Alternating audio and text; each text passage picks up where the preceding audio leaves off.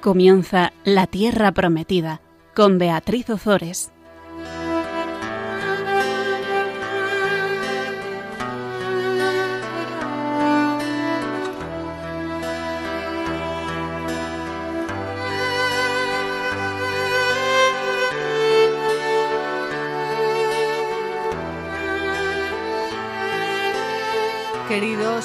Amigos de Radio María, aquí estamos un miércoles más con todos vosotros compartiendo la palabra de Dios. Buenas tardes, Fabián. Buenas tardes, Beatriz. Vamos a recordar, bueno, no, vamos a, vamos a rezar primero, que falta que nos hace, sobre todo a mí, y después comenzamos el, el programa. Rey celestial, consolador, Espíritu, de, la verdad, que, estás presente en todas partes y lo llenas todo tesoro de todo bien y fuente de vida. Ven y haz de nosotros tu morada. Purifícanos de toda mancha y salva nuestras almas. Tú que eres bueno. Bueno, pues una vez invocado el Espíritu Santo, que es lo primero, y de la mano de la Virgen vamos a recordar lo que vimos en el programa pasado. En el programa pasado veíamos cómo Nehemías, al llegar a Jerusalén, lo que hace es una inspección nocturna de la ciudad para comprobar la situación en la que está. Nemías había sido enviado por el rey de Persia, por el rey Artajerjes, pero por encima de a reconstruir la, la, ciudad, la muralla, pero por encima del rey Artajerjes estaba Dios, la voluntad de Dios. Entonces, lo que hace Nemías es que hace esa inspección y ver cómo y ve cómo está todo para ver cómo puede cumplir mejor eh, la misión que Dios le ha encomendado. A pesar de la oposición del gobernador de Samaria y de Tobías y de todos los enemigos que le, que le iban saliendo al encuentro, Nehemías logra que personajes influyentes de Jerusalén se unan al proyecto de reconstrucción y comienza la reconstrucción de la muralla. A pesar de tener que afrontar todo tipo de dificultades, el pueblo de Dios con Nemías al frente no se amedranta y continúa trabajando, rezando e invocando al Señor. Además de la oposición de todos estos enemigos de Jerusalén, que como hemos dicho cada vez eran más, Nehemías tuvo que afrontar también la situación social de los judíos. ¿Qué ocurría? Pues ocurría que había un gran descontento entre la población judía más pobre, porque habían tenido que entregar sus campos a sus compatriotas más pudientes a cambio de préstamos para pagar el impuesto al rey. ¿Y qué les ocurre ahora? Les ocurre que se encuentran sin campos y sin recursos, por lo que tenían que someter a sus hijos y a sus hijas a, ser, a servidumbre como si fueran esclavos. Era tal el peso de las deudas eh, contraídas con sus compatriotas que es que era, era realmente insoportable. Y vamos a ver lo que ocurrió. Comenzamos hoy el capítulo 5 del libro de Nehemías y vamos a leer los versículos 1 al 5. Se suscitó una gran queja del pueblo y de sus mujeres contra sus hermanos judíos. Unos decían, Hemos tenido que empeñar a nuestros hijos e hijas para conseguir trigo, comer y sobrevivir. Otros gritaban, A causa del hambre, hemos tenido que empeñar nuestros campos, viñas y casas para conseguir trigo. Otros añadían, Hemos tenido que acudir al préstamo para poder pagar al rey el impuesto de nuestros campos y viñas. Y ahora, aunque nuestras carnes, nuestra carne es como la carne de nuestros hermanos y nuestros hijos son como sus hijos, hemos tenido que someter a nuestros hijos e hijas a servidumbre. Algunas de nuestras hijas están ya sometidas a servidumbre y no podemos hacer nada por ellas, pues nuestros campos y viñas ya no nos pertenecen. Bueno, pues la ley permitía vender los hijos como esclavos con tal de que recobrasen la libertad en el año séptimo. Esto lo encontramos en el libro del Éxodo, en el Levítico, en el Deuteronomio. Y, es cierto que mm, hoy en día nos escandalizamos con, estas eh, leyes, son verdaderamente eh, son, un escándalo. Pero claro, vamos a traer esto al momento actual, que es de lo que se trata. Y cuántas veces em, nosotros vendemos a, nuestros hijos, les sometemos a, a la esclavitud y, con una esclavitud todavía peor que tener que servir a sus trabajar para, para sus hermanos porque les les sometemos queriendo sin querer ¿eh? porque uno puede decir no pues yo no he hecho eso con mi hijo no pero lo has permitido eh, a servidumbres todavía peores como la pornografía las redes sociales el juego el, el alcohol y por supuesto por no hablar del infierno al que les sometemos cuando ahogamos el amor entre entre los, los, esposos y nos tratamos como verdaderos enemigos, destruyéndonos eh, y siendo muchas veces mucho más mezquinos que, estos pobres que, que, al final se, se, veían forzados a hacer lo que estaban haciendo por, por sobrevivir y, no morirse de hambre. Y además, eh, desde el punto de vista laboral, vamos, yo no sé si sería muy difícil poder llegar a decir que esto de la servidumbre o hablar más ya directamente de esclavitud en muchos casos, hay muchos contratos laborales, tal y como está la cosa, y dices, bueno, pues esto es una servidumbre de toda regla. Los jóvenes, uno de los esclavitudes que tienen, ¿cuál es? Que no tienen futuro. Entonces, ¿qué les estás contando? Con lo cual, en fin, que estamos en las mismas, ¿eh? Incluso yo me atrevo a decir que eh, ya, ya, ya no porque se pague más o se pague menos. O sea, ya no hablo de eso. No, cantidad de eh, horas que hay que estar ahí. Las horas. Muchas horas, además de las que ofrece el contrato, siempre pendientes de estar contactables por el móvil, o sea.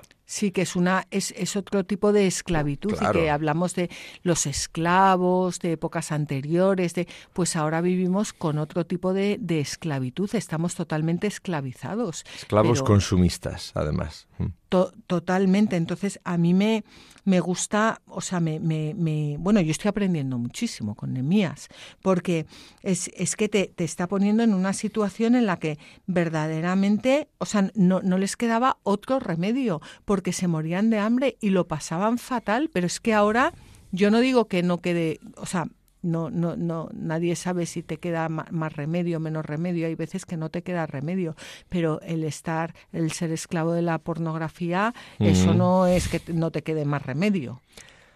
Bueno, es un mundo complejo. Es, una sociedad que te ha permitido llegar a eso. Sí, sí. Eh, no te lo ha permitido, te lo ha más que permitido, te lo ha potenciado. Te lo ha potenciado. Está, está pensado para que llegues a eso, ¿no?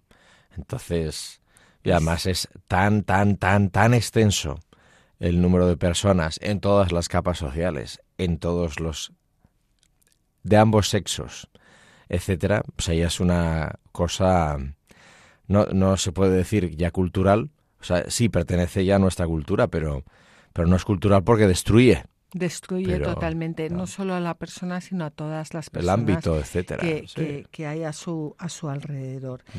Eh, bueno, y además aquí hay otra cosa, que esta hambruna eh, no solo obedecía a la escasez de cosechas, sino también, bueno, a ver, que es que esto es tan actual, a la codicia de los gobernantes que exigían al pueblo más impuestos de los que podían pagar, porque claro, si tú eres el rey, si tú tienes un ejército, si tú tienes unos gobernadores y tienes que mantenerlos, no lo vas a hacer tú trabajando, sino que lo haces a través de los impuestos. Y, y, y bueno, eh, yo desde luego yo no he visto nada más actual que el libro que el libro de Nehemías. Hay un comentario eh, aquí de, San Beda que nos habla de esto de, de la escasez de los cultivos y la codicia de los gobernantes, que vamos a vamos a leerlo. El pueblo quería de veras construir la muralla de la ciudad, pero el hambre intensa que pasaban les impedía dedicarse a la obra santa. Esta hambre estaba provocada no sólo por la escasez de los alimentos, sino por la avaricia de los jefes que exigían al pueblo tributos mayores de lo que podían pagar. Y vemos que entre nosotros sucede a diario lo mismo. ¿Cuántos hay en el pueblo de Dios que desean cumplir gustosamente los preceptos divinos, pero les impide que puedan realizar lo que quieren la carencia de bienes temporales, la pobreza y los ejemplos de los que parecen tener religiosidad, siendo que estos mismos exigen de aquellos a los que al parecer gobiernan un tributo de cosas temporales de peso insoportable sin ofrecerles nada para su salvación eterna, ni con la doctrina, ni con el ejemplo de vida, ni con obras de misericordia. Pero veamos en tres ejemplos lo que literalmente condenaba el clamor de miseria del pueblo afligido.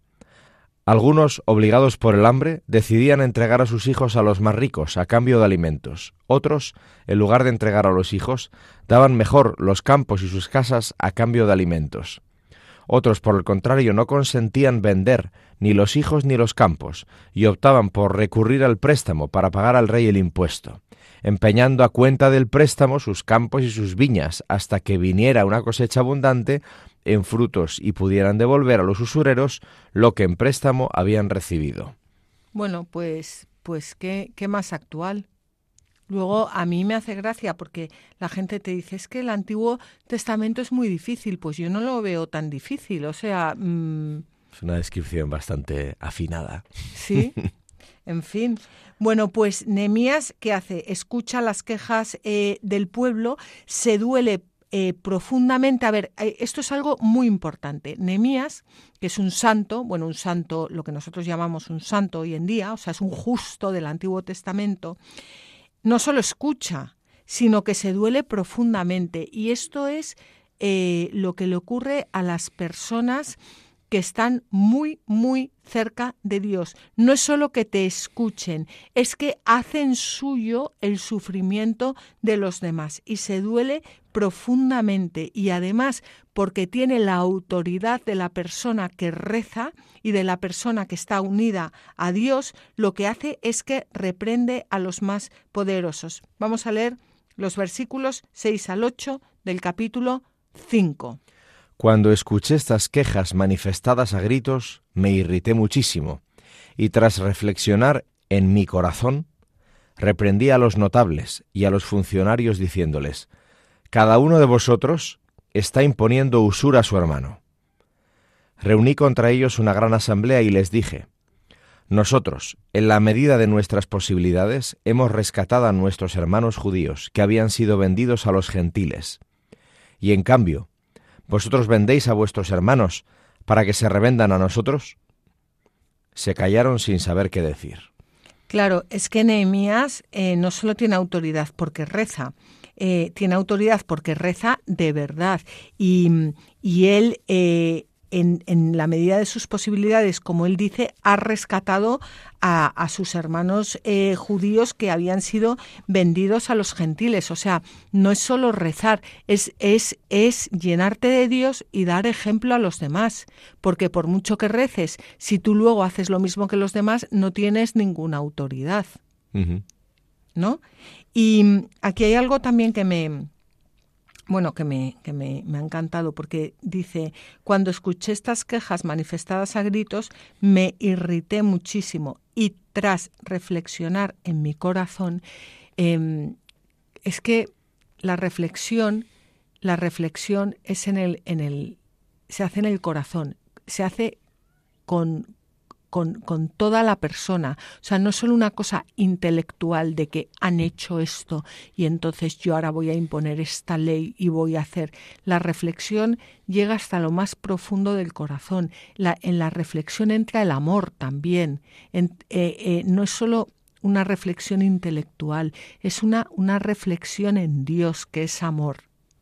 Y esto traído a nuestros días es muy importante eh, para todo, incluso para educar a nuestros hijos. O sea, no es porque tú has hecho esto y yo ahora te castigo con esto, es que voy a reflexionar, no solo intelectualmente, sino también bañado por el amor y en Dios, qué es lo que ha ocurrido para que yo de, de, de aquí, con la ayuda de Dios, pueda sacar eh, lo mejor de ti, como, como persona. Y es lo que va a hacer Nemías, porque Nemías lo que va a hacer es se irrita mucho, pero va a sacar lo mejor de todas estas personas que, se, que que, les pone a quienes les pone la verdad delante y ellos se callaron sin, sin saber qué decir. Y ahora en los siguientes versículos vamos a ver cómo les va a ir llevando em, a que, a que eh, eh, eh, bueno, pues a que hagan lo justo, a que practiquen la justicia. Y esto solo lo puede hacer una persona que ama profundamente y que está llena del amor de Dios. Yo insistí, no está bien lo que hacéis. ¿Por qué no camináis en el temor de nuestro Dios lejos del oprobio de los gentiles, nuestros enemigos? También yo, mis hermanos y mis servidores, hemos prestado a muchos dinero y trigo. Perdonemos esta deuda. Devolvedle sus campos, viñas, olivares y casas, e incluso los intereses debidos por el dinero, el trigo, el mosto y el aceite. Ellos respondieron, Lo devolveremos y no reclamaremos nada haremos lo que nos digas. Llamé a los sacerdotes y les tomé juramento de que lo harían así. Además sacudí el regazo de mi manto y dije, que Dios sacuda así a todo hombre que no cumpla esto, que le arrebate su casa y el fruto de sus fatigas, que así sea sacudido y quede vacío. Toda la asamblea contestó, Amén. Alabaron al Señor, y todo el pueblo hizo lo que había dicho. Bueno, Nehemías lo que está haciendo aquí es emprender una reforma social de, de, una grandísima importancia y trascendencia, porque en primer lugar establece la condenación de las, perdón, la condonación de las deudas y la devolución de los campos vendidos a sus propietarios originales. Esto está establecido en el libro del Deuteronomio, en el capítulo 15, en los versículos 1 em, al 18. Está establecido para el año eh, sabático y además propone que cada siete años se proceda a hacer lo mismo con los intereses de los préstamos em, efectuados. Primero, ¿qué pasa aquí? Que Nehemías, por supuesto, encuentra resistencia a estas medidas y sobre todo por, por, las personas que se han enriquecido, por las personas que no rezan, eh, por, por, los funcionarios que, que, que viven de, de, esto, aunque todos comprenden que esa situación es insostenible, como lo comprendemos nosotros ahora. Lo que pasa es que lo difícil es, es encontrar a un Nemías que te ponga la verdad delante y que, y que, y que diga se acabó y que tú seas capaz de, de, ceder en beneficio de, de los demás. Luego, por otra parte, aquí vemos que que, todas estas personas que, que, se, que se, estaban enriqueciendo, eh, bueno, pues de una forma injusta, eh, ayudaban a sostener el culto eh, del templo y por eso gozaban de la ayuda de los sacerdotes. O sea, es que no todo, no, no todo es, es, tan fácil. Y, y, a los sacerdotes, Nemías les les responsabiliza para que apliquen las, las medidas que, que, él ha impuesto y lo hace mediante un gesto parecido a lo que, a lo que hacían los, los profetas anteriores. Así que, bueno, yo no sé si quieres comentar algo, Fabián, porque, bueno, es, es, impresionante. O sea, voy a hacer, voy a, voy a volver para atrás para que esto nos sirva para nuestras vidas. O sea, Nemías se irrita, Nemías reflexiona en su corazón, o sea, con todo, con todo su ser, con toda su persona, con, que abarca todo, la inteligencia, el amor, la voluntad, la libertad, eh, etcétera, pone la verdad ante, ante esas personas que injustamente están exprimiendo eh, a, sus hermanos. Además lo hace con la autoridad de una persona que da ejemplo y, eh, y todas estas personas dicen eh, lo devolveremos y no reclamaremos nada, haremos lo que nos digas, porque les deja sin palabras, les deja con su corazón mezquino al, al descubierto. Y, y no se queda contento con esto, sino que lo que hace es llamar a los sacerdotes para que tomen juramento. Y el juramento eh, de aquel entonces, como debería ser el de hoy en día, era algo muy importante. Es que hoy en día nuestra palabra nos la pasamos no sé por dónde y prometemos para la vida eterna, eh, para el tal y para el cual y para el no sé qué, y luego nos damos la vuelta y hacemos lo que nos da la gana. Eh, el juramento es algo muy, es, es, algo muy importante que compromete, que compromete a las personas. Y por eso Nehemías llama a los sacerdotes para que les tome juramento. Y además eh, dice algo que era una fórmula que se hacía en aquel entonces, eh, que dice que Dios sacuda así a todo hombre que no cumpla esto, que le arrebate su casa y el fruto de sus eh, fatigas, que así sea sacudido y quede vacío. Es que jurar, jurar es prometer algo y poner a Dios por testigo y esto no es ninguna broma, o sea, no es eh, eh, yo es que te, lo juro, te lo juro, es que, es que no, no sabemos lo que estamos diciendo. Y, Dios no es cualquier testigo, por eso tenemos que tener mucho cuidado con lo que juramos y saber que aquello que juramos es importante que lo cumplamos. Y si no, pues, eh, pues no hacerlo, pero vamos, que, que, que, toda la actuación de enemías es, es algo impresionante. Sí, de todas maneras, para que esto se pueda producir, tiene que haber unas circunstancias similares a las que nos cuenta el libro de Nehemías, ¿no? Es decir, un pueblo, incluso aquellos que lo dirigen o son funcionarios del mismo, que, que constate que por ahí no hay nada que hacer. O sea, que hemos llegado al fin. Esto es un desastre, ¿no? Y debemos cambiar. Entonces, hasta que no haya esa conciencia social,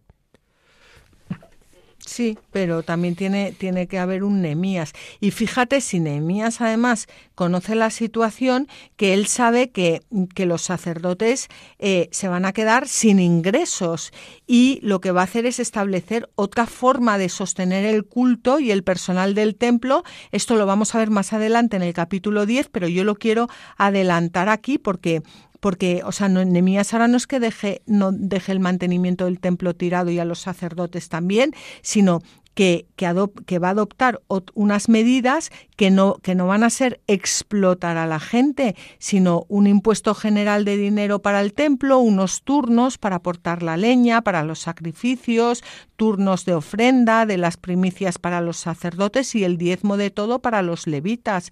Eh, y todo esto bajo la eh, supervisión de los sacerdotes. O sea, no dice, ahora os quedáis ahí tirados, sino que él, tiene, él, él sabe que, todos tenemos que, vivir de, algo. Y y esto es importante porque con estas reformas, Enemías lo que está haciendo es asentar las bases de la estructuración socioeconómica del judaísmo. Hasta, sí, más o menos, más o menos. O sea, exacto, a estos, a, estos dos, a Esdras y a Nehemías, y a Nehemías se les considera los padres del judaísmo tal y como luego se ha desarrollado, ¿no? Como ya explicamos en otros programas, a partir de este momento es cuando al judaísmo se le llama propiamente judaísmo. Y lo de antes era pues el, pueblo hebreo, los israelitas, lo que quieras, ¿no? Pero ahora ya es el pueblo judío. Entonces todas estas estructuras, y veremos en la segunda mitad del libro más todavía, eh, con la cierto alejamiento de los sacrificios del templo y más importancia a la ley y al estudio de la Torah, pues como eso es la ya incipientemente, ¿no? el judaísmo actual, que no tiene toda la dimensión de los ritos de sacrificios y sin embargo se basa fundamentalmente en la lectura y observancia de la Torah y de los otros libros sagrados que tienen, ¿no? y que estudian y, celebran en las sinagogas. Bueno, pues vamos a terminar ahora el capítulo 5 leyendo los versículos 14 al 19. Además, desde el día en que se me ordenó que fuera su gobernador en la tierra de Judá, desde el año 20 hasta el año 32 del rey Artajerjes, durante doce años mis hermanos y yo no comimos a costa del cargo.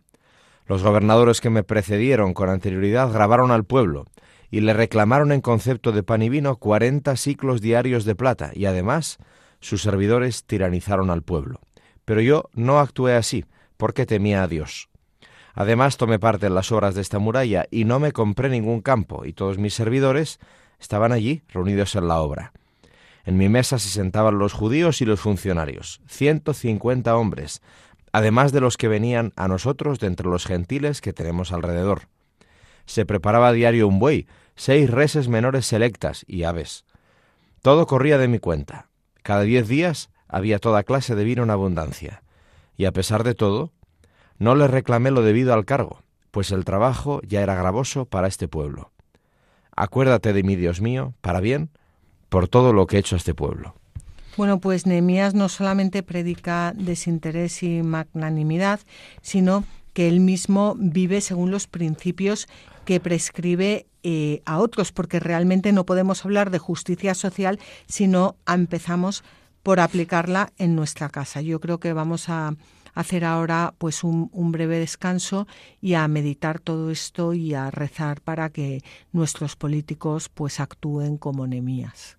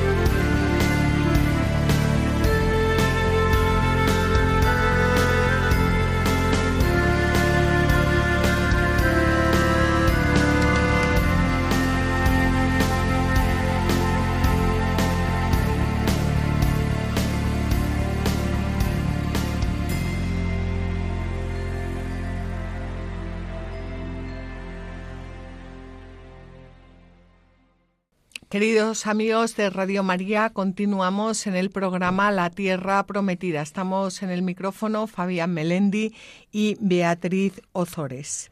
Estábamos hablando de cómo eh, Nehemías está ahora sentando las bases de la estructuración socioeconómica del judaísmo. Estamos reconstruyendo la muralla de Jerusalén y además no solo reconstruyendo la muralla de Jerusalén y afrontando todas las dificultades que ello conlleva, sino eh, también escuchando a todo el pueblo eh, judío que pasaba muchísimas eh, necesidades y que mm, había tenido que mm, vender sus propiedades o, recibir o, pedir préstamos o incluso dar a sus hijos eh, como mm, esclavos. Y vamos a continuar viendo cómo eh, cuanto más avanzaban las construcciones, mayor era el empeño de los enemigos para que no llegasen a buen término. Y por eso preparan ahora, porque ya no se les ocurre otra cosa mejor, una emboscada a Nemías, insistiéndole en que vaya a reunirse con ellos. Acordaos que teníamos a Sambalat, que era el gobernador de, mm, de, Samaria, eh, a Tobías, que era una persona muy influyente, y a Gesem. Estos eh, eran los tres grandes enemigos, pero mm, habíamos visto a lo largo de estos programas cómo los enemigos se iban sumando y sumando y sumando. Comenzamos ahora con el capítulo 6 y vamos a leer los versículos 1 al 4. Cuando Sambalat, Tobías, Gesem, los árabes y el resto de nuestros enemigos se enteraron de que yo había restaurado la muralla y que no quedaba en ella ninguna brecha, aunque en aquel momento todavía no había colocado los portones en las puertas, Sambalat y Gesem me mandaron este mensaje. Ven, reunámonos para conversar en Kefirá, en la vega de Ono. Ellos tenían la intención de maltratarme, pero yo les envié a unos mensajeros diciendo Estoy en medio de una gran obra y no puedo bajar, porque tendría que detener la obra. Pues si me marcho para hablar con vosotros, se detendrá inevitablemente. Cuatro veces me enviaron el mismo mensaje y las cuatro veces les respondí lo mismo. Bueno, eh, no, no, quiere reunirse con ellos porque sabe perfectamente que si sale de la ciudad eh, iba a ser presa fácil para los samaritanos. Esto también es algo muy importante de las personas que mm, hacemos oración no todo es darte a los demás y, no, no, hay veces que no te tienes que dar a nadie, hay veces que lo que te tienes que dar es simplemente a seguir haciendo tu trabajo y cumpliendo la voluntad del Señor, porque tus enemigos te están esperando para machacarte y eso también entra a formar parte del discernimiento. Sí, sí. La prudencia incluye esto de ser sagaces como serpientes y puros o más sencillos como palomas, es así y, forma parte también del crecimiento en la vida espiritual. La ingenuidad no es lo mismo que la limpieza de corazón ni la pureza de intención, no, son cosas distintas. La ingenuidad es algo que debe ser superado porque eh, aumentar la percepción de la realidad y los matices de los problemas es bueno y, asumir que vivimos en un mundo que es complejo y ambiguo en muchos casos, forma parte de la lucidez que también la vida espiritual va aportando ¿no? a la persona. Entonces, no. Bueno no es igual a tonto. El bueno puede pasar por tonto, pero el tonto no necesariamente es bueno. Son cosas distintas. Desde luego. Bueno, pues es, enemías tonto no era, bueno sí, pero tonto no, y sabía perfectamente que estos lo que querían era, era acabar con él y, no va. Dice, eh, dice, ellos tenían la intención de maltratarme lo sabía perfectamente y como, como hemos dicho, que muchas veces eh, nosotros lo vemos, es personas que nos dicen, ven, que y, y, viene uno y te dice, no, es que tienes que ser bueno, por la otra mejilla, no, bueno, sí, claro, o sea, tienes que discernir y preguntarle a Dios que qué tienes que hacer y ver todo con la, con, con, la luz de Cristo, no con... Eh, restaurar la muralla de Jerusalén equivalía a hacer de Jerusalén una ciudad fuerte, una ciudad fuerte, símbolo de la restauración del pueblo judío, con un gobernador propio que era Nehemías y con capacidad de cerrarla a los de fuera.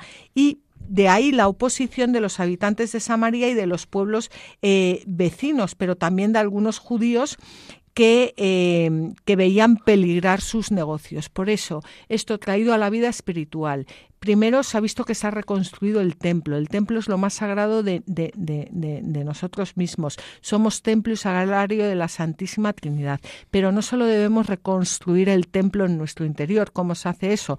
Por supuesto con la confesión eh, y con la oración, con los sacramentos de la Iglesia y con la oración. Pero no solo reconstruir el templo, porque si no en cualquier momento pueden venir y destruirlo otra vez.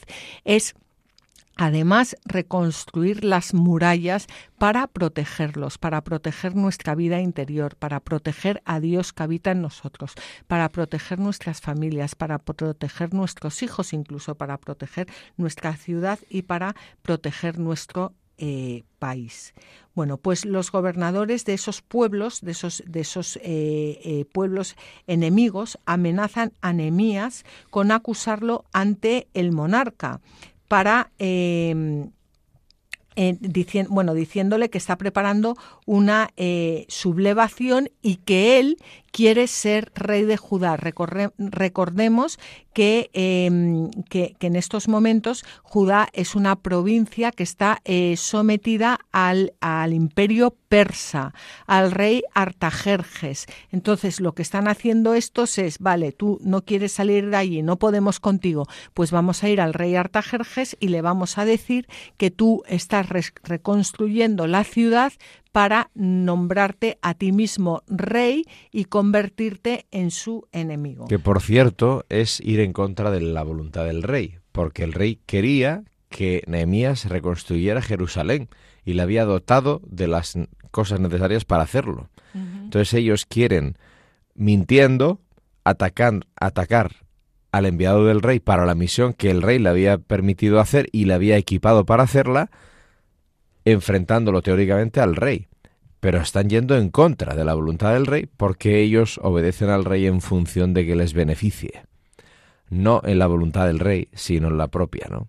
Digo, pues esto es mm, es así, o sea, utilizar un argumento en teoría por una causa justa, buena, verdadera, bella, cuando en realidad a ti te da lo mismo la justicia, la verdad, la bondad y la belleza, lo que quieres es tu beneficio. Exactamente. Bueno, pues vamos a leer ahora los versículos 5 al 9 del capítulo 6. Por quinta vez me envió Sambalat a su servidor con el mismo mensaje y con una carta abierta en su mano. En ella estaba escrito: Entre la gente corre el rumor y Gesem la proclama de que tú y los judíos estáis pensando en sublevaros. Por eso estás restaurando la muralla. Y además el rumor de que tú quieres ser su rey. También dicen esos rumores que has establecido profetas que te proclamen en Jerusalén, diciendo, hay rey en Judá. Ahora bien, ya que se informará al rey de todo esto, ven y lleguemos juntos a un acuerdo. Pero yo envié a decirle, no ha sucedido nada de lo que has dicho, sino que todo te lo has inventado en tu corazón. Todos ellos intentaban asustarnos, diciendo, sus manos desistirán de realizar esta obra, y no se hará así que concede fortaleza a mis manos. Es que es impresionante porque esta es la táctica siempre del demonio. Si ven, o sea, primero te amenaza, luego te dice vamos a llegar a un acuerdo, o sea, el acuerdo que a mí me da la gana, claro, y lo que intenta es asustar a las personas. Entonces, si tú no estás con tu, con, con tu corazón anclado en Dios, al final te entra miedo porque dices, o sea, mm, vamos al mal menor bueno, pues mira, voy a ver si llego a un acuerdo con ellos, porque es que si, si no lo hago, eh, el rey puede decir que, se acaban las obras, entonces no vamos a terminar nunca, entonces es mejor, ¿sabes? El, eh, que Nemías se ve clarísimamente que no tiene miedo, no tiene miedo. Y nosotros... Eh, en general muchas veces nos acobardamos por falta de confianza en el Señor. Así es, porque de hecho termina diciendo, así que concede fortaleza a mis manos. Eso se lo está diciendo a Dios. O sea, Nehemías está reconstruyendo lo que le pasó y pone esa oración en sus labios, ¿no? En sí mismo, como que todo lo que le está pasando es constantemente en diálogo con Dios. Y entonces le levanta la mirada de repente y le dice, bueno, dame tú la fortaleza para hacer lo que tengo que hacer, porque estos tíos me están poniendo el palo en la rueda bueno, pues ya veremos qué pasa, pero yo no voy a dejar de hacer mi misión, así que hazme capaz de realizarla. Pues así. Pues pues así, tan así que todo este capítulo lo que es es una lección de psicología que vamos, que no te la dan ni en las mejores escuelas de psicología cristiana, de psicología y de prudencia cristiana, porque el mismo Dios que nos aparta de todo juicio temerario contra el prójimo también nos enseña a desconfiar de los hombres con los que tenemos que ser em, eh, prudentes como serpientes, eh, mientras que a la vez con el Padre Celestial ser sencillos como palomas. Es que es así, prudentes como, como serpientes con, con, los hombres y sencillos como palomas con nuestro Padre que está en los cielos. Sí, sí, y además hay varias citas bíblicas que podrían fundamentarlo. Desde luego. No, como por ejemplo, estábamos mirando pues Mateo 10, si alguien lo quiere consultar, ¿no? Mateo 10, 16, 17, Juan 2, 24, Romanos 3, 4, Jeremías 17, 5. Si vamos allí, captaremos que el espíritu de estas eh, frases del Evangelio o del Nuevo Testamento o del Antiguo, según las referencias que hemos dado, son esas. O sea, no ingenuos, imprudentes, sino dirigidos al bien con sagacidad y maestría de cómo funciona la vida en la tierra, pero con el ojo en el cielo diciendo, Padre, yo quiero hacer el reino en este mundo, ¿no? Hacer tu voluntad. Bueno, pues vamos a leer ahora un comentario de San Beda en el que nos habla de que los enemigos de Enemías prefiguran a los herejes y falsos cristianos. Los enemigos de la ciudad santa aconsejan a Nehemías que baje al campo y establezca con ellos un pacto de paz a la vez que sacrifican unos terneros en testimonio de la alianza pactada. Pero él se queda arriba, para que no se detenga la obra santa que se está construyendo. Del mismo modo los herejes y los falsos católicos quieren también pactar la paz con los católicos verdaderos, con la condición de no tener que subir a la ciudadela de la fe o de las prácticas de la Iglesia, sino más bien obligando a los que ven que están en la cumbre de las virtudes a que caigan en lo más bajo de las obras o de los errores perversos. Y con razón quieren cerrar el pacto con Nehemías en una llanura, sin duda porque desean que todos a los que puedan seducir se relajen en la misma libertad de vida corrompida que ellos siguen. Y quieren además establecer con él el mismo pacto, sacrificando terneros, porque los falsos hermanos desean ofrecer a Dios el sacrificio de su oración, o de sus obras, junto con los católicos verdaderos, en cuanto que si ellos son considerados verdaderos fieles por la afinidad de comunión, pueden corromper a los católicos verdaderos. Pero Nehemías, que representa en su persona a los maestros fieles, en modo alguno consiente bajar al nivel de los herejes, ni mancharse con sus víctimas, sino que se mantiene decidido en las obras concebidas en la virtud. Y cuanto más se empeñaban los enemigos en asustarle, tanto más se esforzaba él en mostrarse terrible a estos enemigos haciendo buenas obras. Fíjate, está al final de, de, estas líneas que acabamos de leer, hace la, descripción en Nemías de un verdadero cristiano. Dice Nemías que representa en su persona a los maestros fieles, el maestro fiel por excelencia es Jesucristo, en modo alguno consiente bajar al nivel de los herejes, o sea, de, de estar en lo alto, mirando hacia lo alto, bajar a lo mundano ni mancharse con sus víctimas, o sea, con sus sacrificios y con todo eso que, que no, son, no son sacrificios que hagan a Dios, sino que se mantiene decidido en las obras concebidas en la virtud. Y cuanto más se empeñan los enemigos, el demonio, en asustarle, tanto más se esfuerza él en mostrarse terrible a estos enemigos, haciendo buenas obras. Es la definición del cristiano perfecto. Es impresionante. Pues ahí lo tenemos, Nehemías, una referencia. Bueno, pues aquí, ante el fracaso de las maquinaciones anteriores, ahora, porque es verdad que los enemigos, con el enemigo detrás, es que no, no, no son incansables, es que no, no, no paran nunca. Bueno, pues ahora eh, van a intentar asustar a Nehemías diciéndole que eh, se está preparando un plan para matarle. Vamos a leer los versículos, el versículo 10, perdón, de, del capítulo 6 del libro de Nehemías. Entré en casa de Semaías, hijo de Delaías, hijo de Mejetabel, donde él estaba reposando, y éste me dijo, Vayamos a conversar al templo de Dios, dentro del santuario, y cerremos sus puertas, pues van a venir a matarte. Esta noche vendrán a matarte.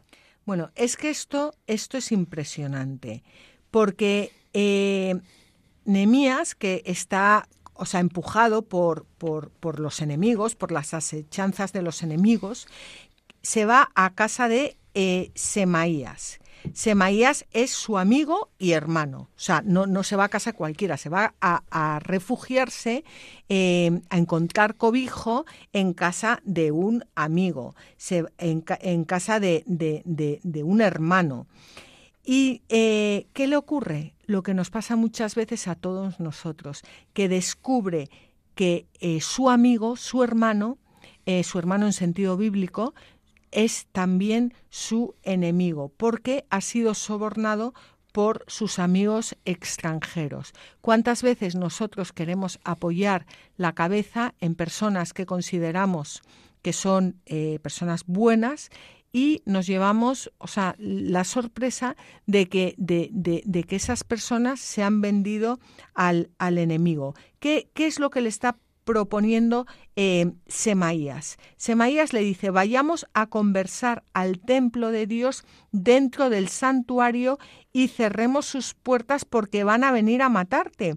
¿Y qué, y qué ocurre con esto? Que Nehemías no era sacerdote, por lo que si Nehemías se retiraba al interior del templo, habría cometido un pecado y habría perdido su autoridad ante el pueblo es, que es, muy fuerte. Em, pero su, la fortaleza de su prudencia y su confianza en Dios le, le, libran, le, libran de, de, esta trampa de sus enemigos y vamos a ver lo que le responde Nehemías en los versículos 11 a 14 del capítulo 6. Respondí, ¿es que un hombre como yo va a huir? ¿Acaso alguien como yo puede entrar en el santuario y seguir vivo? No iré. Entonces supe que Dios no lo había enviado, sino que había pronunciado aquella profecía sobre mí, sobornado por Tobías y Sambalat. Lo habían comprado para que me asustara, actuara así y pecase, para conseguir de mí alguna falta con la que deshonrarme. Acuérdate, Dios mío, de Tobías y Sambalat, como corresponde a sus acciones, y también de la profetisa Noadías y de todos los demás profetas que me intentaban atemorizar. Bueno, es... Es tremendo porque este hombre, Nehemías, en ningún caso pierde el hilo con Dios. Y el discernimiento es constante. A pesar de que sea mi amigo, mi hermano, eh, eh, sí, mi compañero de camino, quien me esté diciendo lo que sea, si yo detecto que lo que está diciéndome no viene de Dios, es más, está manipulando eh, lo que viene de Dios para fines eh, viles, en el fondo, mm, si yo estoy en hilo con Dios, lo detectaré. Entonces, la comunión con Dios es eh, el criterio fundamental para orientarse, porque mm, los afectos sin el hilo con Dios también pueden ser engañosos. Mira, yo ahora que no nos oye nadie, entre tú y yo, eh, te voy a confesar que, me, bueno, yo creo que ya lo he dicho, pero ahora más, que estoy aprendiendo mucho con Nemías, porque tantas veces he tenido ganas de tirar la toalla, de decir, no puedo más, esto es imposible. Em, a lo mejor no decir en alto Dios me ha abandonado, pero por mi actitud, eh, pensarlo. Y, es una gran enseñanza esta de, de porque al final lo que quiere el enemigo es ese, el no puedo más. Estás eh, solo. Sí, estoy sola, eh, no, la gente no me entiende, eh, no sé con quién hablar, eh, esto es insostenible, es que estas personas van a acabar conmigo, esta situación va a acabar conmigo y, bueno, pues aquí tenemos, bueno, nunca estamos solos porque, porque siempre estamos con Dios. Y eso puede ser una frase mm, religiosa o puede ser una frase que refleja una experiencia vivida, ¿no? Exacto. Exacto. Y además no solo eso, sino que tenemos a todos estos grandes amigos eh, y santos que nos, que nos van em, mostrando el camino. Lo que pasa es que, claro, si no nos acercamos a la palabra de Dios, pues por mucho que ellos nos intenten mostrar el camino, pues es un poco complicado. Bastante complicado. ¿Eh? En cambio, luego te vas a otro que no reza, le pagas el oro y el moro y e, es que, en fin, que, esto, esto lo cuento para, para, para que nos ayude a todos a meditar. Bueno, Pues nada consigue apartar a Nehemías de su camino y por fin, a comienzos de octubre del año 445 a.C., tiene el gozo de contemplar terminada su tarea. Vamos a leerlo. La muralla se terminó el día 25 del mes de Elul en 52 días.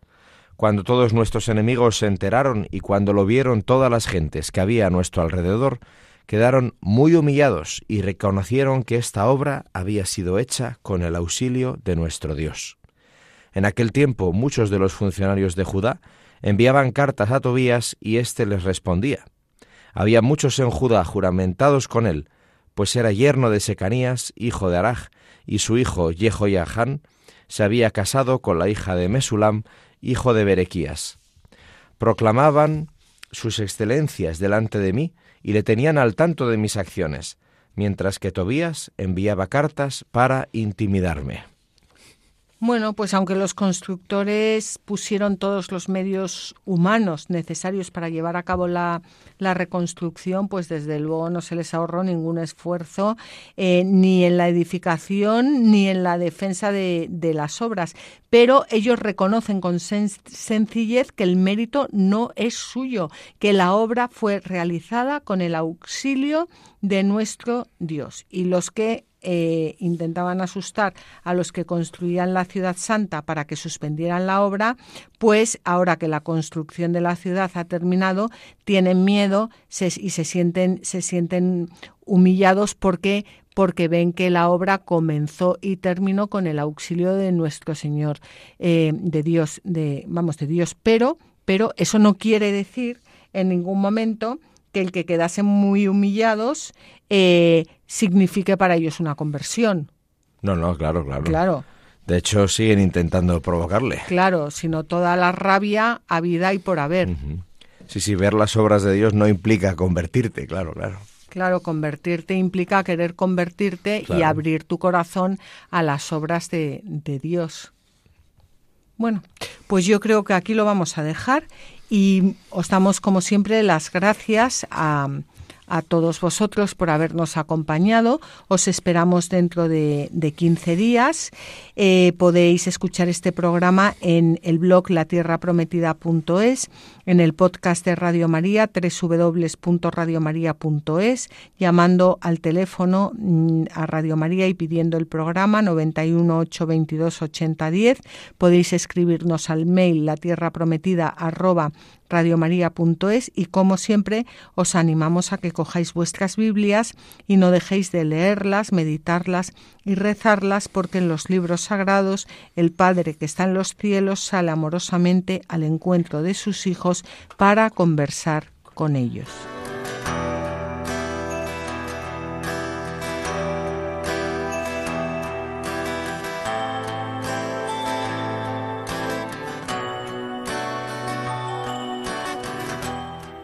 Así concluye La Tierra Prometida con Beatriz Ozores.